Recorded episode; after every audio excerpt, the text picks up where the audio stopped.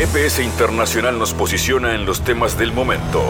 Fabián Cardoso informa y analiza la realidad latinoamericana y de integración regional en una producción de Sputnik. Estamos cerrando una nueva semana de nuestro viaje habitual del GPS internacional con variados temas de la agenda del mundo. Hablaremos de Argentina, donde otra vez en crisis y lo vinculado a lo económico está marcando la agenda.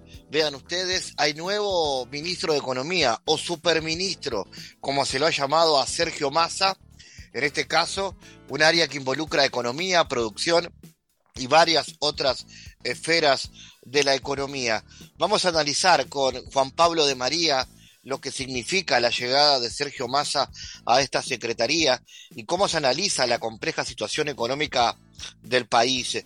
¿Qué pasó con la anterior ministra de Economía que duró eh, muy pocos días. ¿Y qué escenario realmente tiene el gobierno de Alberto Fernández para enfrentar eh, esta situación, entre otras cosas, para renegociar con el Fondo Monetario Internacional? Por otro lado, hablaremos de otra noticia que sin duda se ha instalado en el centro de la agenda informativa del mundo en estas horas, la llegada de Nancy Pelosi, la presidenta de la Cámara de Representantes de Estados Unidos a Taiwán y cómo esto ha profundizado una situación de tensión eh, con China. Eh, Washington cree que ganó el round, aunque desde el punto de vista estratégico ha perdido a China, dicen algunos analistas. Vamos a hablar con Sebastián Schulz sobre esta curiosa decisión eh, de la representante de los Estados Unidos y qué implica esto? ¿Se puede eh, profundizar una situación de tensión eh, que involucre a China, eh, Taiwán, en este escenario geopolítico a nivel mundial? vamos a hablar con Sebastián Schulz y nos estará aportando estos análisis sobre estos temas. Y con el sociólogo Esteban Perroni estaremos presentando el libro Los audios del ocaso, que plantea una recorrida por los acontecimientos previos al 14 de abril de 1972, un poco antes de la llegada de la dictadura al Uruguay. ¿Qué pasó en el 72? ¿Cuánto involucra esto al Movimiento de Liberación Nacional, al, MLN, la guerrilla uruguaya? Bueno, ¿qué ha sucedido con esa fecha? ¿Qué involucra esa fecha del 72? Vamos a hablar entonces con Esteban Perroni presentando su libro en este viaje del GPS internacional que pone velocidad para recorrer el mundo de esta manera. En GPS Internacional localizamos las noticias de América Latina.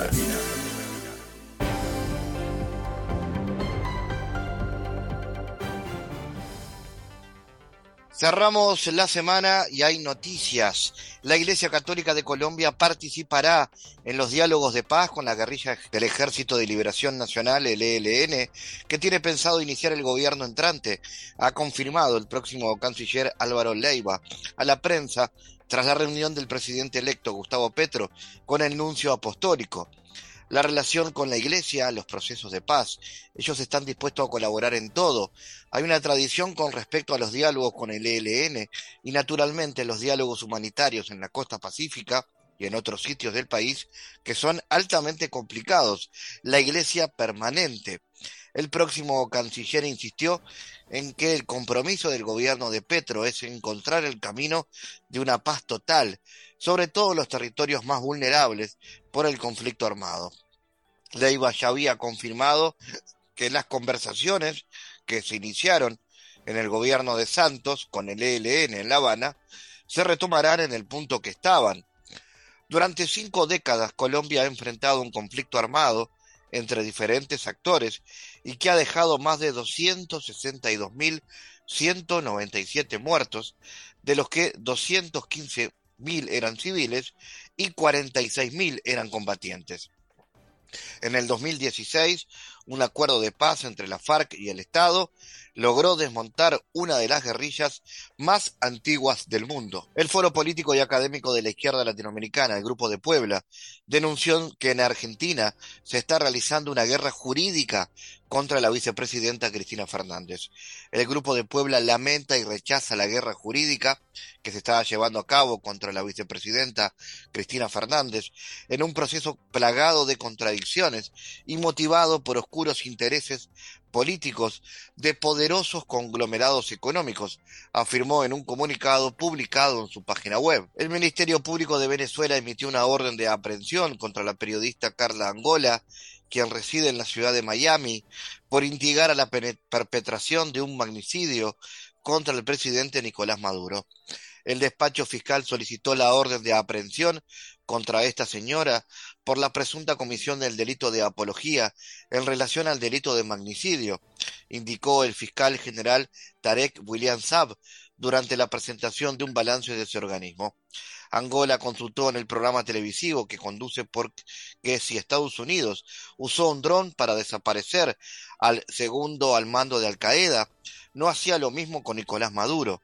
En ese sentido, Saab detalló que ese organismo abrió una investigación a la periodista. A pesar que Estados Unidos no ha cesado su apoyo económico y armamentístico a Ucrania, la Casa Blanca ha ido renunciando su confianza en el presidente del país europeo, Volodymyr Zelensky, de acuerdo con filtraciones a la prensa. El periodista Jim Geraci reveló en un artículo presuntas filtraciones desde la Casa Blanca al New York Times que señalan una notable pérdida de confianza de la administración de Joe Biden con el mandatario de Ucrania, en un momento que el conflicto de Kiev con Moscú no ha terminado.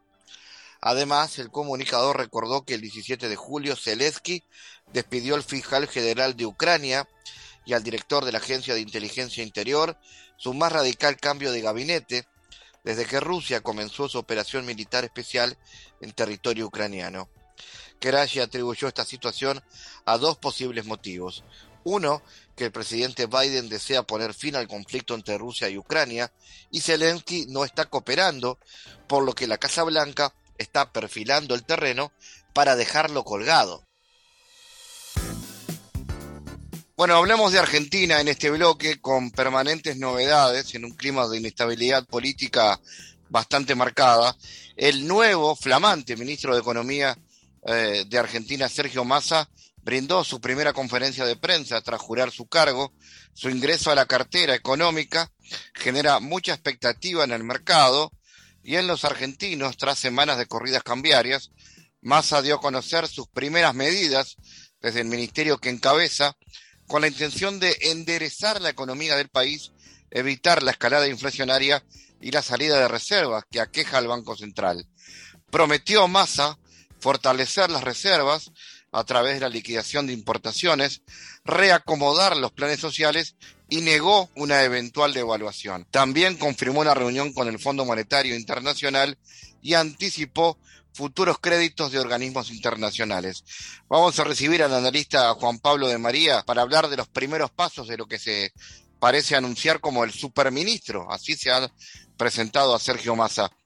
Eh, Juan Pablo, ¿cómo analizas la compleja situación económica del país y cuál es la significación política del nombramiento de Massa? Bueno, en primer lugar, buenas tardes, Fabián, para vos, para todo el equipo de trabajo de GPS Internacional y para toda la audiencia del programa. Ahora, yendo al grano, eh, a responder eh, las preguntas, mirá, la situación económica de la Argentina, como varias veces lo hemos hablado, sigue siendo, digamos, muy compleja y más que compleja, complicada, ¿no? Porque en los últimos tiempos, en los últimos meses, sobre todo en este tan complicado 2022, por todo lo que venías diciendo en, este, hace, un ratito, la, situación, digamos, de coyuntura económica, política del país este, se viene agravando y no nos olvidemos que en la coyuntura más presentista o inmediata del país, no hay que dejar de lado, digamos, todo un pasado reciente que lo que hace es justamente servir de caldo de cultivo a esto que está ocurriendo, o por lo menos es su, base, y justamente lo que ocurre tiene en gran parte que ver con justamente una debilidad o, una, o cierta inutilidad del, del, gobierno de turno, y en esto te darás cuenta que soy muy crítico de, del oficialismo, del cual, al cual eh, defiendo, pertenezco, me siento parte, pero por supuesto, este, desde el lugar de analista no puedo negar ni, ni, dejar de decir justamente que el actual gobierno en materia económica, subrayo en materia económica, no ha dado las respuestas a eh, las demandas, intereses, necesidades de la sociedad argentina, no ha estado a la altura de dichas cuestiones, y eso es justamente eh, la respuesta de, un mal manejo económico eh, por parte de un gobierno que en todo lo demás le va muy bien.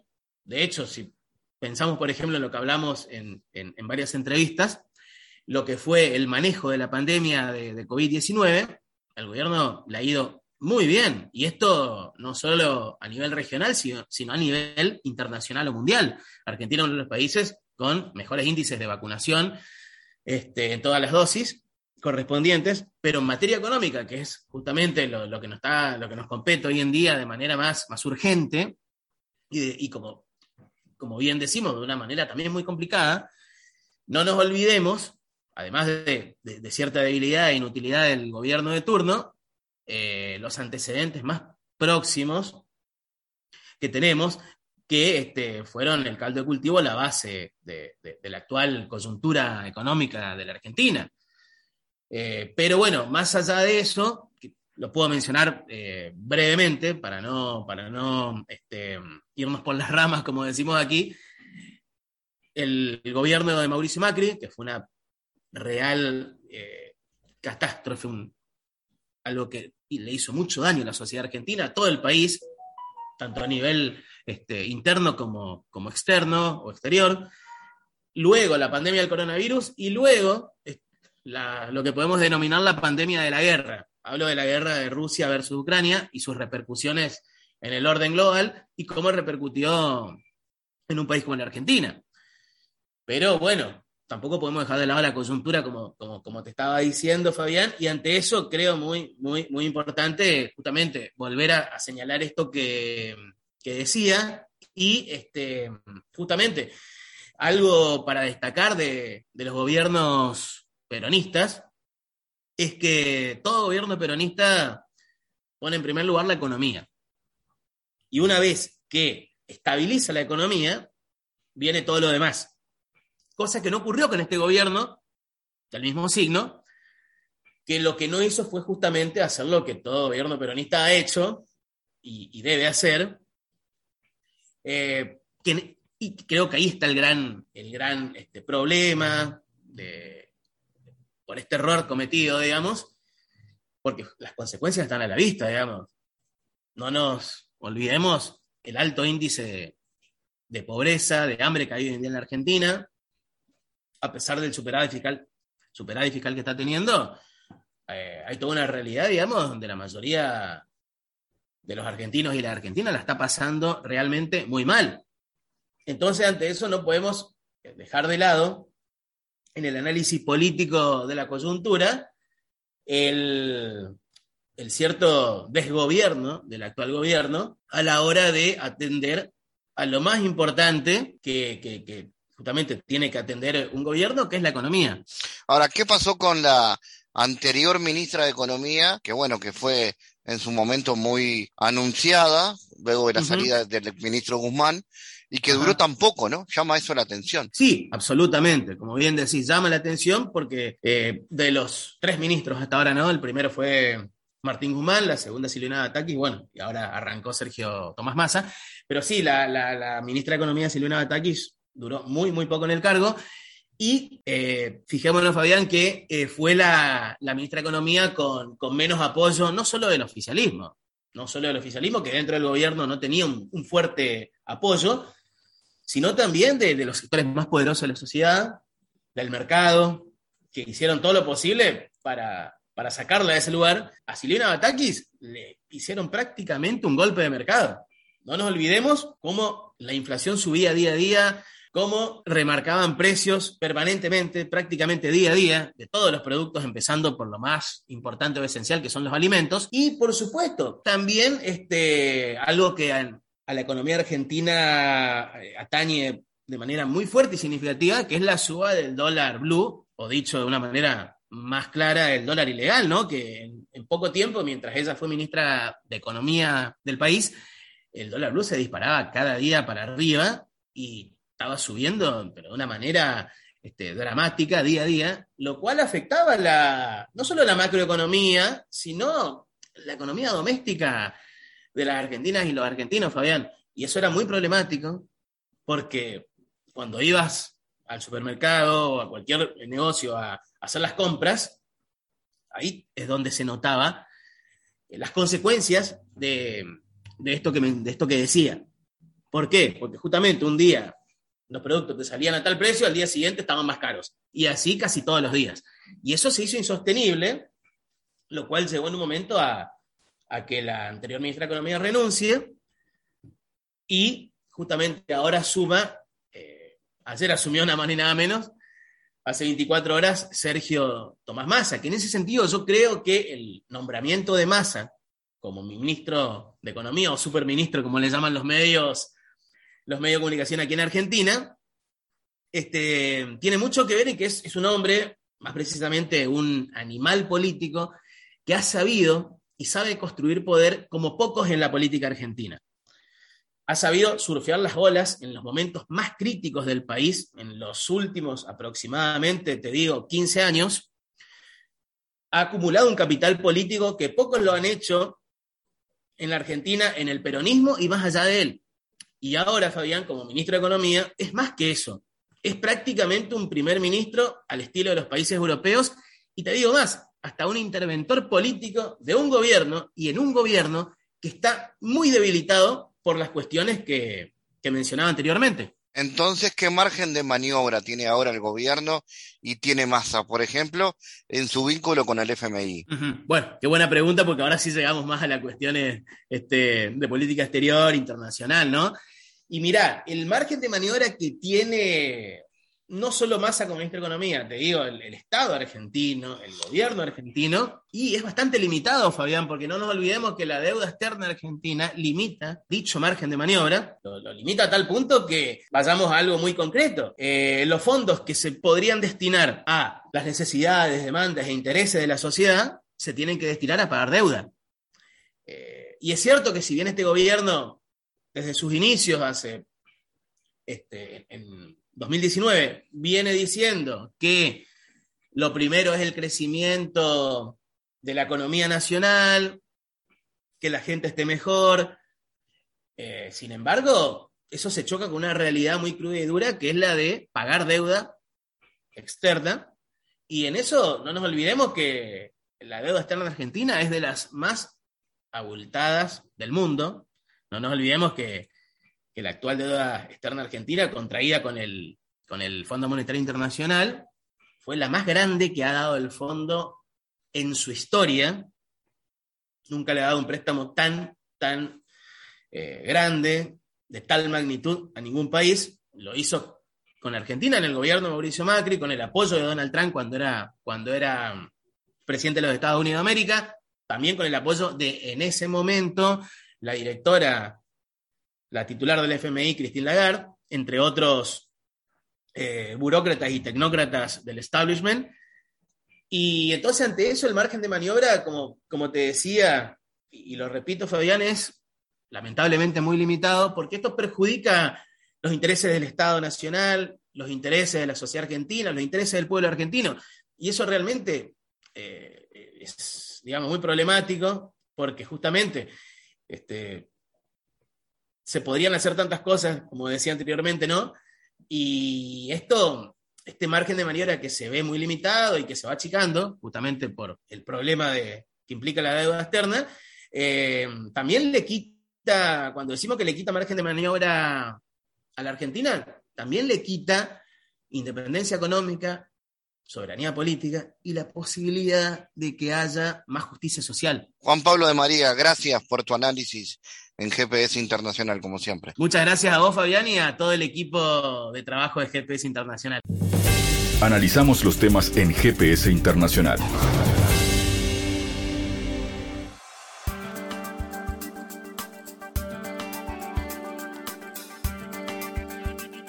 Con la llegada de la presidenta de la Cámara de Representantes de Estados Unidos a Taiwán, Washington cree que ha ganado el round, aunque desde el punto de vista estratégico está perdiendo a China para siempre, mientras que Pekín se acerca aún más a Moscú.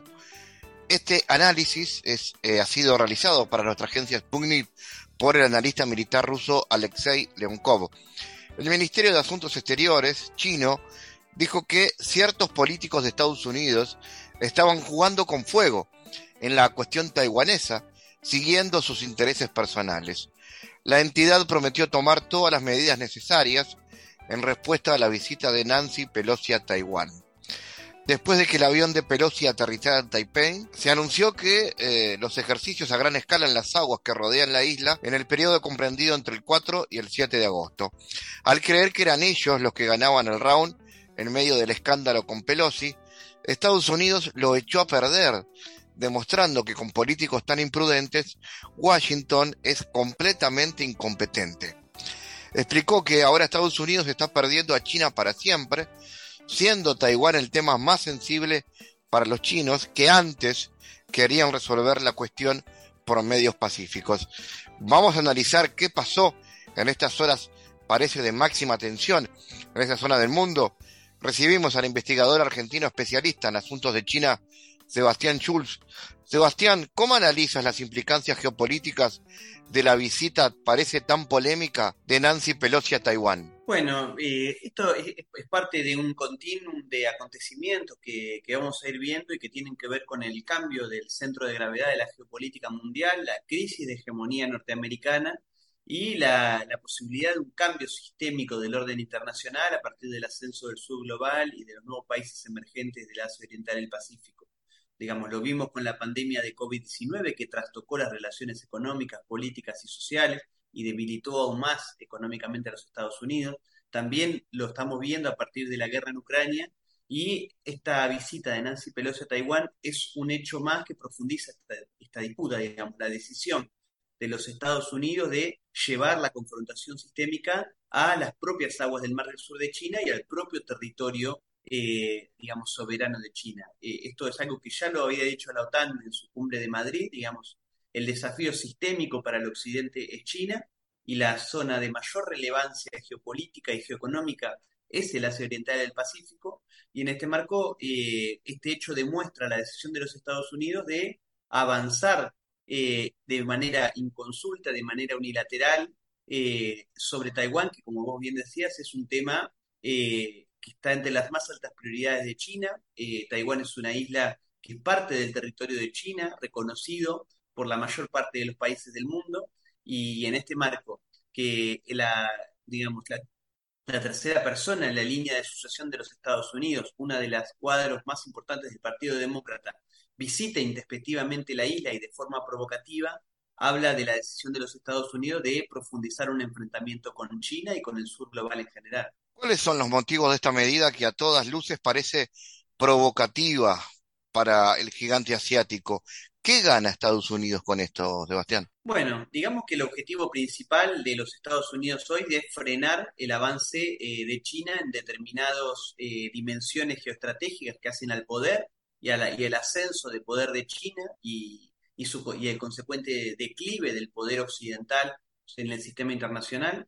Recordemos que Taiwán es una isla que está, digamos, eh, en situación de rebeldía respecto de la China continental, está ocupada por rebeldes que no reconocen el gobierno, que si bien se reconocen como chinos, no reconocen el gobierno del Partido Comunista, eh, que hay un acuerdo de 1992 entre los taiwaneses y, China de, la política de una sola China, eh, más allá de que después no, no, no reconozcan los legítimos gobiernos, pero digamos, más de 190 países del mundo reconocen a, China, al, digamos, al Partido Comunista de China como el legítimo gobernante del país y a la China continental como la China legítima. Taiwán no deja de ser una isla que, en su tramo más estrecho está a 120 kilómetros de, la zona costera, de la zona más productiva de China. Es un, Taiwán es una isla que concentra gran cantidad de, empresas que son estratégicas, como la empresa más importante fabricante de semiconductores, que es una de los eh, dispositivos eh, estratégicos en la carrera tecnológica.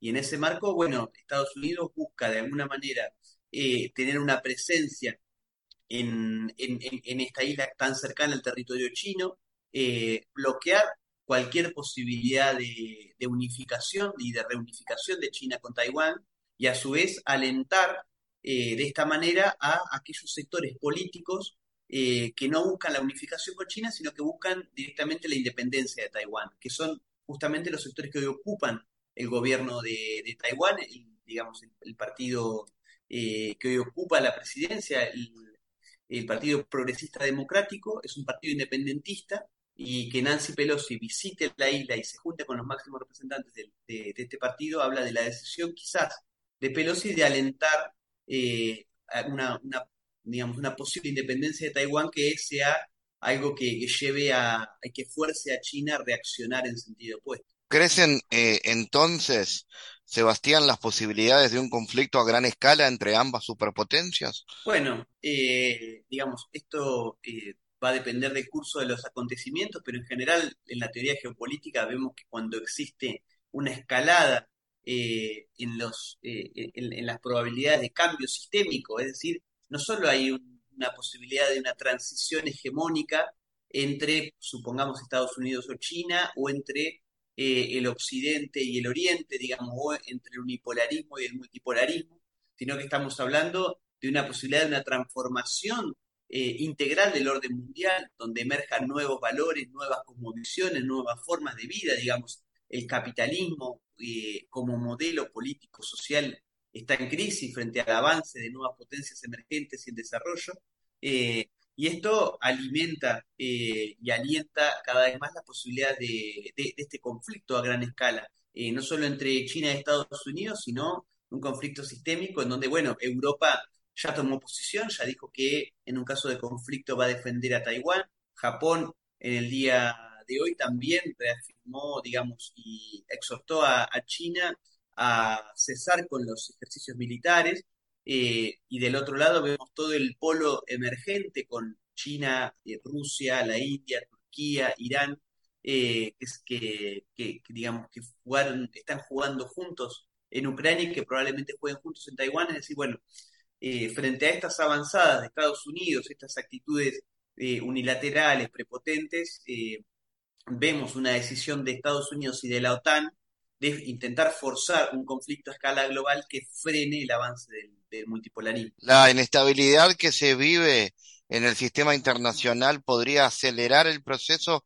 hacia la multipolaridad, Sebastián? Bueno, sí, es, eh, son dos procesos eh, que coexisten y que se retroalimentan, porque yo te diría que el proceso de transición acelerado cada vez más a la multipolaridad eh, acelera también la inestabilidad que vive el sistema internacional, producto de bueno, los viejos actores que fueron dominantes, que fueron hegemónicos, que ejercieron el poder eh, de forma exclusiva a partir de la década de los 90, que, eh, bueno, se, se niegan a, perder ese estatus eh, de, primacía en el, en el orden internacional.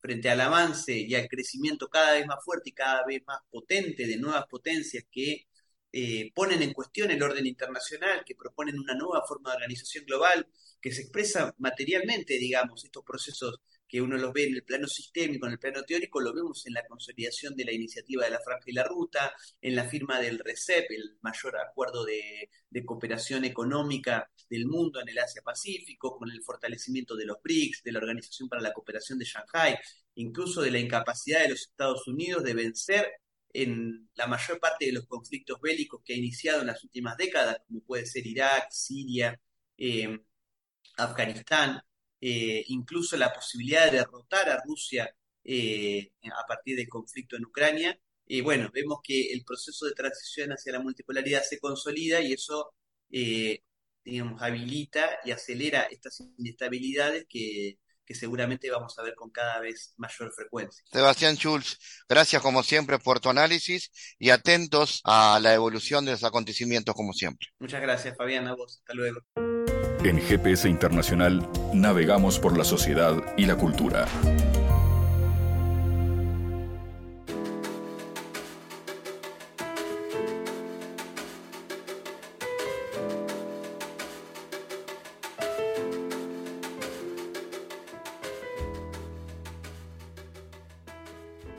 Los audios del ocaso, el 14 de abril de 1972, es una fecha fuerte para los uruguayos que tiene que ver con la historia reciente. Este libro, Los audios del ocaso, eh, es un recorrido exhaustivo y minucioso de 21 eh, audios eh, registrados por el Departamento de Información e Inteligencia de la Policía y que permite reconstruir las desatenciones y tensiones, los contactos, la recomposición de los acontecimientos y finalmente el desenlace de lo que, salvo raras excepciones, discrepantes, pasará a la historia como los audios del ocaso. Este es un libro de el sociólogo Esteban Perroni, eh, que ha presentado hace poco y que queremos compartir con la audiencia de GPS. Lo primero, Esteban, con la bienvenida para quien tenga una idea y para quien no la tenga. ¿Qué pasó el 14 de abril de 1972 en Montevideo y concretamente en el barrio de Malvin? Un placer, un saludo a toda la audiencia. Bueno, es un acontecimiento que es el ocaso, es el punto de partida del fin, o para algunos el fin, de lo que fue la gesta más de carácter militar del MLN, ¿verdad? Es el día en que, mm, según así declaró eh, Leuterio Fernández Huidobro, se planeó una especie de San Bartolomé. Quiere decir, en una mañana, en una tarde, mm, de algún modo me permito utilizar la palabra decapitar a las cabezas del Escuadrón de la Muerte, cuyos integrantes, cuyas acciones habían sido eh, claramente relatados en lo que se conoce como las actas de Bardesio. Las actas de Bardesio. Mm, Bardesio, el fotógrafo del Escuadrón de la Muerte, detenido el 28 de febrero eh, en cautiverio, eh, le redactó a, sus carceleros, es recordado entre ellos este, Mauricio Rosenkopf, con lujo de detalles cómo se organizaba ese Escuadrón de la Muerte, que generó también una bifurcación en los objetivos del MLN, y les voy tirando algún dato de la historia, con relación al Plan 72. En enero de 72, el MLN expresamente le había declarado la guerra a las Fuerzas Armadas y se encontró con esta especie de cortada del Fainá, por decirlo en términos muy populares, es decir, primero resolvamos el Escuadrón de la Muerte y después seguimos con nuestros objetivos.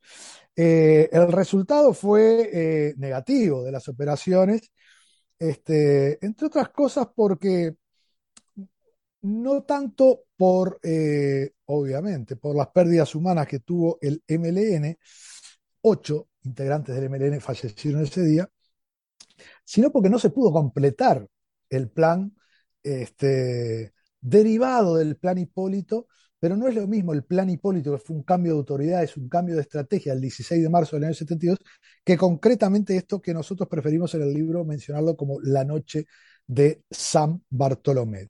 Eh, los cálculos del MLN tuvieron fallas, es muy fácil con el diario del lunes, pero a 50 años los acontecimientos garrafales, entre otras no tener previsto que la casa central de los operativos, este, donde estaba Fernández Huidobro y David Cámpora, escondidos en un berretín en la casa de Amazonas 1440, esa casa junto a la de Pérez Gomar 4392, y una no desconocida hasta este libro, este, en Juan B. Morelli 3791, si la memoria no me falla, fueron las tres casas desde las cuales se articuló esta contraofensiva del MLN contra el Escuadrón de la Muerte. En lo que no reparó, y los documentos así lo presentan, eh, el MLN es que esa casa de Amazonas 1440 estaba controlada desde hacía mucho tiempo, no desde la casa de enfrente, como supusieron algunos relatos de, eh, de los protagonistas en los primeros años de salida de la dictadura, sino concretamente a partir de una intervención telefónica eh, el acceso a estos audios nos permitió reconstruir con lujo de detalles ese momento de la historia reciente. El libro intenta llegar al 14 de abril desempastando algunos acontecimientos para lector común. Aportamos un concepto, bueno o malo regular, que es el concepto de empastamiento, pero separado, empasta barra miento en cuanto los acontecimientos históricos en el pasado reciente, con intereses muy fuertes y claramente vigentes en la actualidad, se empastan, abren lugar, abren una ventana muy grande a la mentira, ni más ni menos que a la falsedad de lo que los documentos están demostrando. Entonces, en el capítulo 1, por ejemplo, se intenta ordenar la historia y desempastar, algo que en la conciencia del ciudadano suele estar empastado precisamente. No se distingue las medidas prontas de seguridad del año del 14 de junio del 68 con el 14 de abril, que es lo que le mencionábamos recién, con el 15 de abril, que es la declaración del estado de guerra interna a cargo del Parlamento, que supone, entre otras cosas, que las penas de eh, las salidas de la ley, de los atentados, de los operativos del MLN, dejaba de juzgarlos la justicia civil y las pasaba a juzgar la justicia militar. De hecho, David Cámpora, uno de los sobrevivientes del berretín de Amazonas, todo contado con lujo de detalles, no solo en este libro, sino en uno anterior, que también se los recomiendo, Amazonas 1440. Este, eh, Amazonas 1440 recoge largas conversaciones con David Cámpora.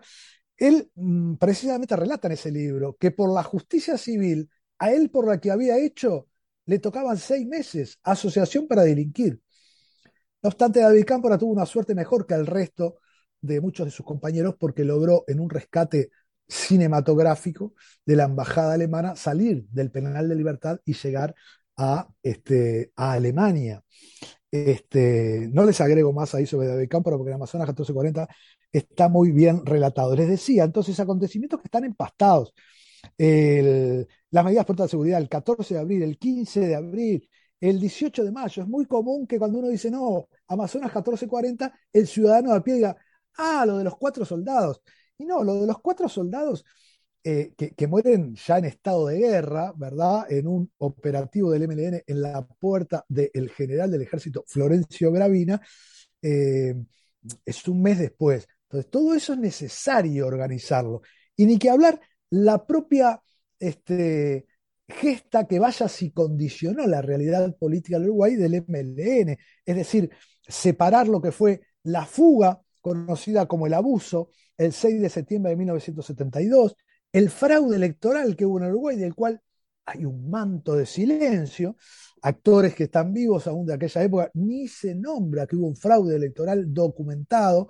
Todas estas son cosas que están adentro del libro, los invito a los oyentes a recorrer esos audios del ocaso. El Plan 72, algo de lo cual no se habla, el MLN declaró la guerra, está documentado en el libro, la detención de Bardesio, como les decía, y finalmente el 14 de abril, ¿verdad? Esto intenta los primeros capítulos del libro, desempastar. Quiere que le haga un, un, trampolín desde aquellos acontecimientos a los actuales para que vean la actualidad que tiene este, los audios del ocaso. Y ahora después, Fabián, usted me pregunta de dónde salieron los audios y yo se lo contesto.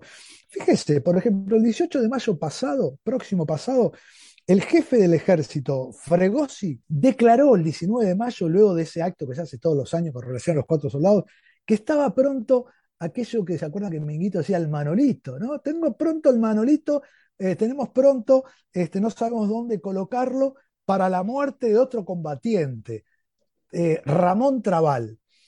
Y entonces, que el jefe del ejército diga eso y que el MLN no salga al otro día a contestarle, decirle, no, Ramón Trabal lo dijimos por todos lados, no es un muerto del MLN en los enfrentamientos.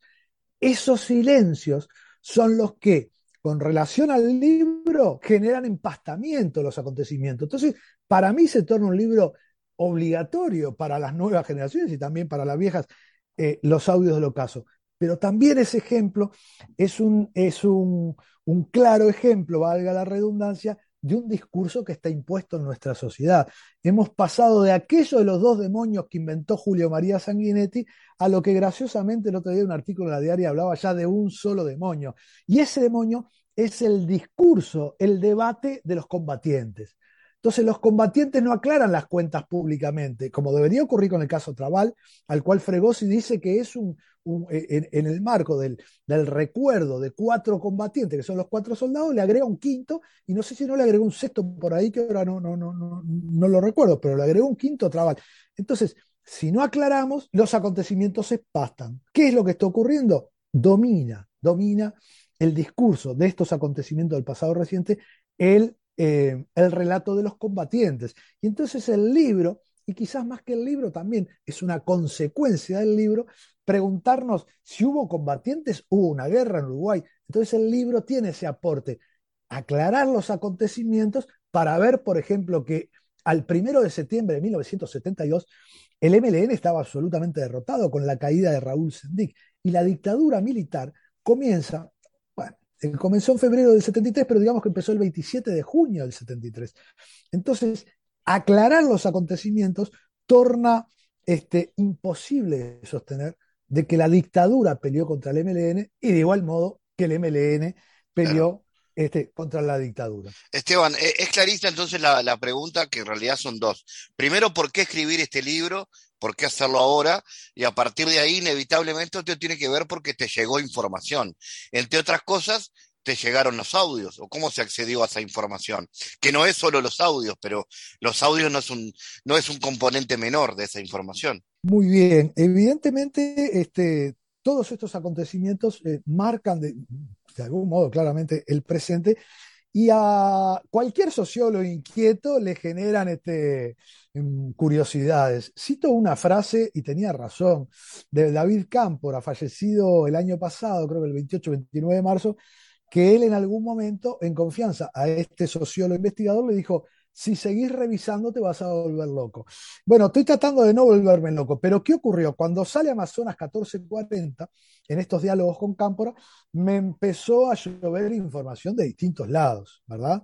Digo esto para vincular. ¿Por qué ahora? Y bueno, porque en determinado momento tenía información. Eh, fíjese que el libro este, está construido en base a cinco testimonios que piensan distinto, pero son testimonios muy elocuentes de aquellos acontecimientos. Marcelo Estefanel, eh, Amodio Pérez, Carlos Liscano, eh, Wolf, que me olvido su nombre de pila ahora y me acuerdo de su seudónimo, El Mojarra, este, y su seudónimo era Héctor, y me está faltando eh, Efraín Martínez Platero, ¿verdad? Entonces, cuando uno en determinado momento en el rol que está, mm, entre mi profesión como sociólogo y algún ejercicio periodístico, se encuentra con una información de tal magnitud, creo que es sensato volcarlo a la sociedad en este libro que tiene un formato muy interesante, algunos dicen como bastante juvenil, este, bastante ágil, y que tiene como frutilla de la torta los audios. ¿Cómo me llegan los audios? En paralelo, y entonces usted, el que está escuchando, entra a compartimentados.uy y escucha los audios. Usted, si compra el libro, tiene un código QR del cual también puede escuchar los audios. Eh, ¿Por qué compartimentados.uy? Compartimentados.uy es un proyecto audiovisual que en paralelo, increíblemente, el libro terminó saliendo antes que el proyecto audiovisual, este, eh, tiene un equipo de investigación que venía recopilando algunos audios que se dejaron este, escuchar más o menos del año 2012 en adelante en Internet, y teníamos ese compilado eh, y a partir, por eso concateno y te agradezco las preguntas, Fabián, concateno una cosa con la otra. A partir de Amazonas 1440, em, el periodista César Dicandia, a partir de que lee el libro, por intermedio de amigos comunes, me hace saber, bueno, estoy contando una parte del libro, pero bueno, no me di cuenta, pero está bien. Se trata de, se trata de meterlos adentro del libro. Este, pero, pero no, la pregunta vale, sin duda. Este, me, dice que tiene unos audios y concretamente estamos en condiciones de contarlo. El que le dio esos audios fue Víctor Castiglione antes de morir. Entonces, este, eh, César Dicandia pensó que, que, sería de utilidad este, que lo tuviéramos nosotros y nuestro equipo de investigación. Y bueno, entre los audios de César y los audios que teníamos, más los relatos que teníamos, más dijimos, esto es de la gente, es de la sociedad, este, y por eso salieron los audios de los eh, audios que son de interceptaciones del teléfono, ¿verdad? De, de, de la Correcto.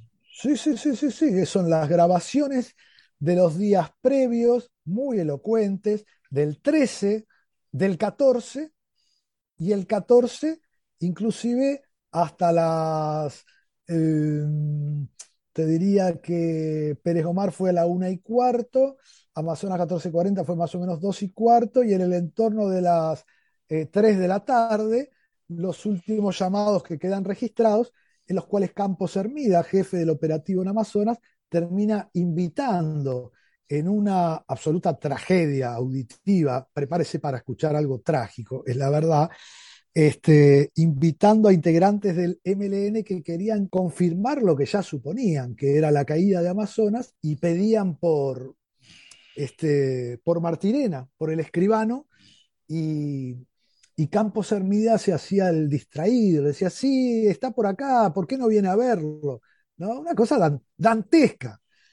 Pero esos audios finales permiten comprobar varias cosas, entre otras cosas que, Víctor Castiglioni no estaba en Amazonas 1440, porque hay un audio que es muy elocuente de un diálogo de, Campos Hermida con Castiglioni.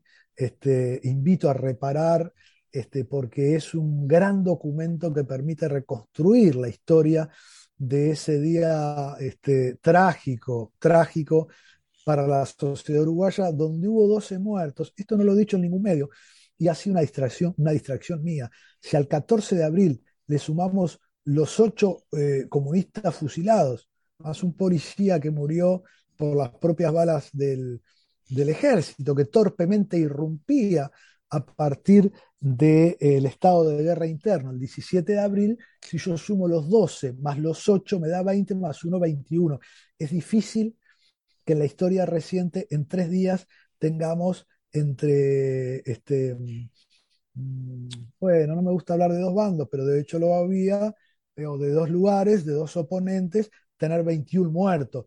Entonces yo creo que es un momento este, interesantísimo para reparar históricamente, más a 50 años, pero sin perder de vista cuántas líneas de aquellos acontecimientos están vivas hoy en el acontecer político nacional y vaya si genera todo tipo de problemas y trancas, sin ir más lejos, pues, le puedo tirar el, tema de derechos humanos, el tema de desaparecidos, la irrupción política de Cabildo Abierto, poco menos que un partido que este, este, irrumpe de un embrión que fue el Ministerio de Defensa durante el gobierno de Mujica. Entonces, eh, los estoy invitando a entender el presente también desde estos audios del ocaso de este, precisamente, muchos me han preguntado por qué el ocaso, y bueno, es el lector el que tiene que poner el ocaso en su lugar, el ocaso de la democracia, el ocaso de los uruguayos, porque es un momento este, muy, muy duro, el ocaso probablemente del MLN, el ocaso del lugar del ejército en la sociedad. Eh, bueno, me adelanté, por si me lo preguntabas, los audios del ocaso. Bien, y ahí va, los años del ocaso, esa es un poco la, eh, eh, la, la, explicación un poco del título. Pero la otra pregunta es, ¿cuál crees, eh, crees Esteban, que es el aporte que, puede hacer este libro a la historia reciente, ¿no? A, la explicación de la historia reciente, o como quiera llamar, a, la transparencia de la historia reciente? ¿Cuál es el aporte? Bueno, este, es un poco lo que te refería al principio. El capítulo 1, el solo hecho de desempastar los hechos, de refrescarlos, de saber que el Uruguay, este, si, si ganaba Wilson Ferreira Aldunate o el Frente Amplio, iba a ser invadido eh, desde Brasil, de saber cómo fueron las, las, las acciones y reacciones, lo que tú leías de la contratapa del libro, este, en ese movimiento, este, en ese planteo de, política con armas, según dice el MLN, de eh, lucha armada, según dicen eh, los estudiosos, este, de sedicioso, según dice la prensa a la época. Lo que pasa que a veces es extraño. Mm, no, bueno, la prensa este, titula según la época, ¿no? Yo siempre me pregunto por qué el Partido Nacional, este, eh, ¿qué, diríamos si el Partido Nacional reivindica como sedicioso a Sarabia? Que de hecho, para la constitución dominante en 1904, Sarabia era un sedicioso también. O sea, es bien polémico el tema de la política con armas en el Uruguay. Creo que en ese sentido este, mm, es un aporte a ordenar la historia. Particularmente creo que es importante, en haciendo foco en el corazón del trabajo, que son los audios del ocaso, este, aclara mucho acontecimiento, de lo cual este, los libros, digamos, más oficiales u oficiosos del MLN Mm, habían dejado algunas zonas este, como oscuras, que a veces en la distancia del tiempo y quizás en la distancia de, una persona que sí no fue protagonista, yo era un niño de seis años en ese momento, este, creo que es un, aporte. A veces para algunos puede resultar un anecdotario. Este, ¿Por qué este, Wolf hoy aún está con vida?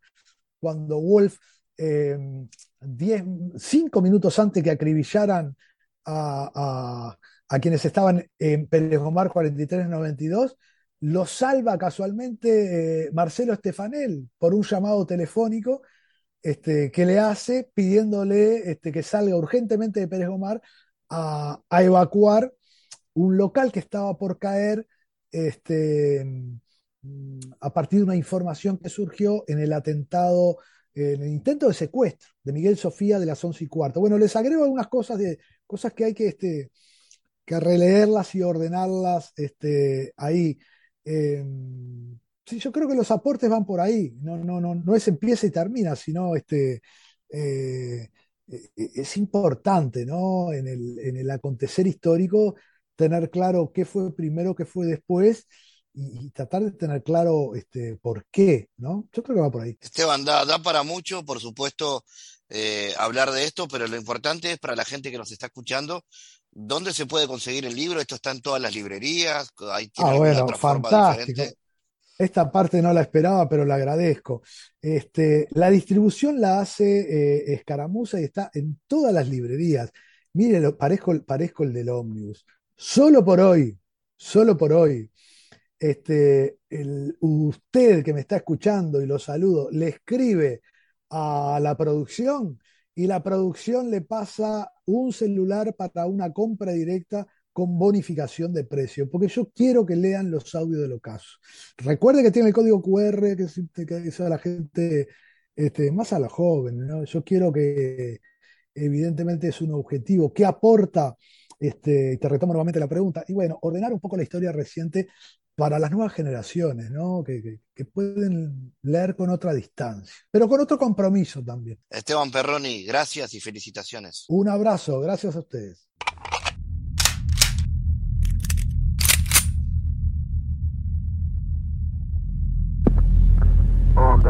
Ah, buenas noches, señor. Por favor, ¿me puede informar a qué horas tienen servicios para Piriápolis por, por el camino de los balnearios?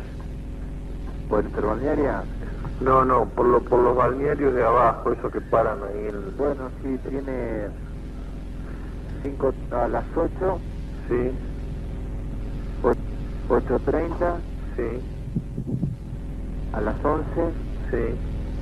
13.30, 16.30, sí. 19. Hola. Sí. ¿Escribano? Sí. ¿Cómo le va? Ah, ¿qué tal? ¿Cómo anda usted? A pesar de ser un día de paro, sí. Este, con ganas de agradecer aquella invitación de tomar un vino chileno que usted me había hecho. Bueno, bueno, venga, venga, vamos a ver lo del vino, pero sí. una cosa, no, lo que sucede es lo siguiente, es lo siguiente. Sí. Este, yo voy a ir por ahí medio tarde, usted estará levantado, ¿no? Sí, venga, tranquilo, a sí. 10, por ahí. Sí, como no, sí, sí, ¿Eh? sí, sí. Ahora esperemos que no haya explotado la botella hasta esa hora, porque si no, bueno, no va a quedar nada. Venga y después vemos eso. Bueno, ya veo entonces. Muy bien, venga, Hasta luego. Un momentito, por favor. Hola, Victoriano. Victoriano. ¿Cómo te va? Victoriano Olivera, ¿qué tal? Bien, ¿y tú? Y aquí estoy la casa del viejo Iván tomando mate. ¿Ah, sí? Comiendo tortas fritas. ¿Cómo te va, indio? Bien, ¿y a ti? Bien, bien, bien. Bastante bien. ¿Bastante bien? Sí, sí, sí. Sí. ¿Te acordás del Yorka? ¿Eh? ¿Te acordás del Yorka? ¿De Chorca? Sí. Sí. Marchó. Sí, mataron a Costa Hilara ¿Lo mataron? y a un teniente de navío. Me quiero morir de nervios. Pero, mira vos. Qué horrible. Y a ver si, se, si averiguás, si escuchás a radio los nombres, avísame. Bueno. Chao. Oíme. No, no, no, sí. Al parecer, está comunicando ahí. Acá andan entre ellos. No, no, pero, sí, no, no, dejarlo no. Dejarlo pero frito. Herido no, herido grave no.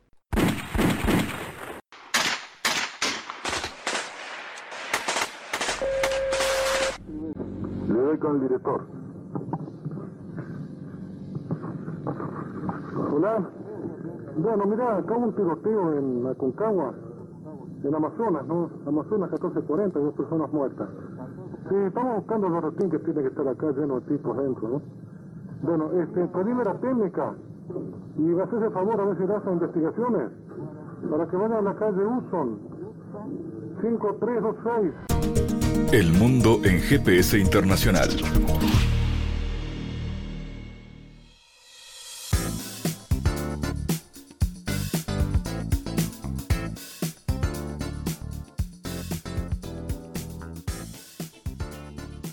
En diálogos geopolíticos analizamos diversos asuntos que atañen a la política mundial, desde el abordaje de los ámbitos multilaterales de articulación política a nivel global hasta las cualidades y los propósitos de las configuraciones regionales, tanto en América Latina así como en otras regiones. Nuestro objetivo es poner foco a una gran diversidad de temas que atañen a la geopolítica en el mundo contemporáneo. Para eso vamos a recibir a Santiago Caetano, aquí en GPS. Bienvenido, Santiago. Muy bien, Fabián. Durante la columna anterior hemos continuado nuestro análisis sobre las implicaciones de la generación de la marca país a los efectos de promover una imagen de prestigio a nivel internacional. Al respecto, eh, hemos analizado la incidencia de actores tanto estatales como no estatales la creciente importancia de las industrias culturales, así como la centralidad de la Cancillería en la confección de una política pública que amplíe el margen de maniobra del gobierno en los distintos ámbitos del sistema internacional. Y a tales efectos advertimos el caso de España como uno de los más paradigmáticos, en el que luego de su transición democrática forjó una imagen de modernización que fue la par de los avances en desarrollo eh, del país que desencadenó, entre otras cosas, su ingreso a la Comunidad Económica Europea en el año 1986. Gracias Santiago por tu aporte a GPS Internacional. Gracias a ti Fabián, hasta la próxima. Fabián Cardoso en GPS Internacional junto a los protagonistas analizó la realidad. Una producción de Sputnik.